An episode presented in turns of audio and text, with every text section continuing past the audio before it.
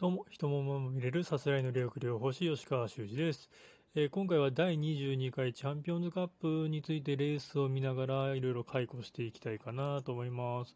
それではレース映像を見てみます。まあ、ここ、ソダシがね、注目をされてましたね。1枠1番と。まあ、血統的にはちょっと多分合わないんじゃないかなと私は見てました。で、スタートです。スタート。お、ソダシは普通に出ましたね。いいスタートですね、むしろ。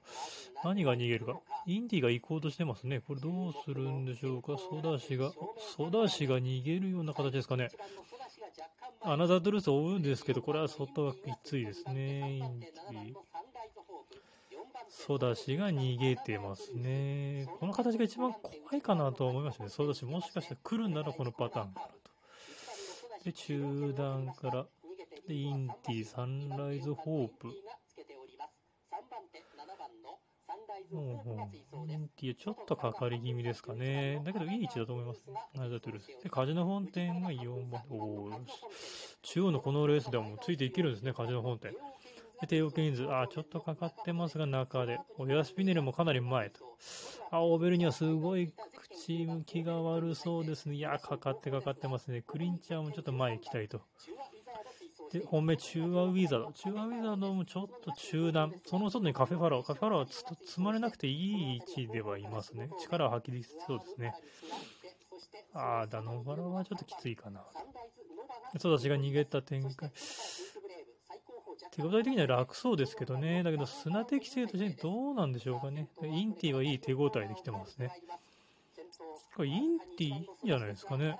このままいけるんじゃないですかね。お、インティ先頭、内からカジノフォンテン？お、テーオーケインズ、あ、テーオーケインズ、いい手応え、あ、これ並ぶ間もなく差し切ってます。お、これは、インティ2着か？インティ2着か？アナザートゥルース。でもチュウワウィザード伸びてきそうチュウワのウィザードが3着かあ、チュウワウィザード2着っぽいですね。テーオーケインズ圧勝ですね。テーオーケインズの圧勝2着、チュウワウィザード、インティ、3着アナザートゥルースっていうところですかね。結果を見てみましょう。結果。あ、まだ結果は出ていないみたいですね。でもレースから言うともうテーオーケインズの圧勝でしたね。ここまで差がつくかというような感じになりました。まだ結果が出ていないようですが、どうですかね。まあ、帝王ケインズ自体、まあ、前走はね、JBC、金沢のレースでしたね、ちょっとやっぱり合わなかったんじゃないかと。その前に帝王賞がかなり圧勝でしたので、まあ、まあ、中和ウィザードもね、ここ休み明けでの挑戦だったんですけど、帝王ケインズの前では歯が立たなかったので、いやー、いいですね、シニスターミニスター、に母、父、マッハンターカフェと。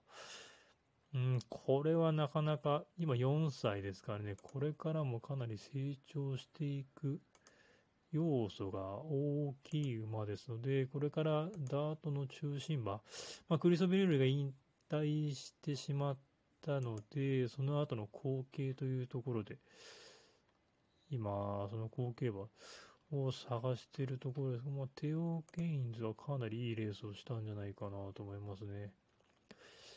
いやーっと出てこないなつから言うと、アナザートゥルースの3着は立派だったと思いますね、これは。結構つくんじゃ、さあ、結果出ましたね、結果。おう1着帝王権2着中和ウィザード。3着アナザートゥルース。ああ、インティ惜しかったですね。4着でしたね。サンライズノヴァが5着と。まあ、中和ウィザード、ちょとやっぱり位置取りが悪かったというか、だけど、それにしても帝王ケインズがやっぱり強かったですね。あの、突き放す、もう、レースも、内からスルスルと伸びてきて、あっという間にインティかわす時の足なんかすごかったですからね。これはダート、しかも帝、まあ、帝王賞ちょっと重馬場だったっていうのと、まあな、馬場適正、地方のダートというよりは中央ダートの方が向いてる馬なのかなというところ。まあ、ストームキャットも入ってますし、まあ、8万旗カフェでサンデーサイレンスも入ってるので、来年のフェブラリーとか、時計の速いダートの方が合うかな。むしろ地方のパサパサの地方のダートだとちょっと力負けするかなというところですね。でチュアウィザード、まあ、6歳前走 JBC3 着。今年はちょっと、うん、順調さをね、サウジ、ドバイワールドカップ2着という実績ありましたけども、帝王賞 JBC ときて、うーん、ちょっとやっぱり順調さというか、うまく使えてなかったのかな。ま、力は見せたと思いますね、この2着というのは。ただ、今後上がり目があるかと言われると、うん、金亀にデュランダルですか。うん、このダイナフェアリーの決闘ですけども、ちょっと今回の帝王ケインズの走りからするともう、帝王ケインズが中心じゃないかなと思いますね。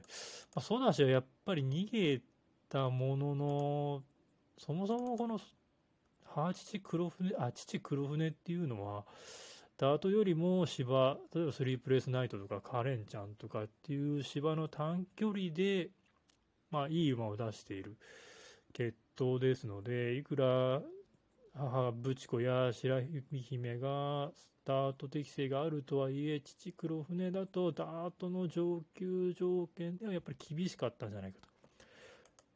ペース的にはそんなに速いわけではなかったですからね、チャンピオンズカップ、うん、まあフェブラリーのがダート的にも合うのかなと思うんですけども今後育ちどうするかですねまあマイル路線とか芝のマイル路線来年のビクトリアマイルとかを目指していただきたいかなと思いますね。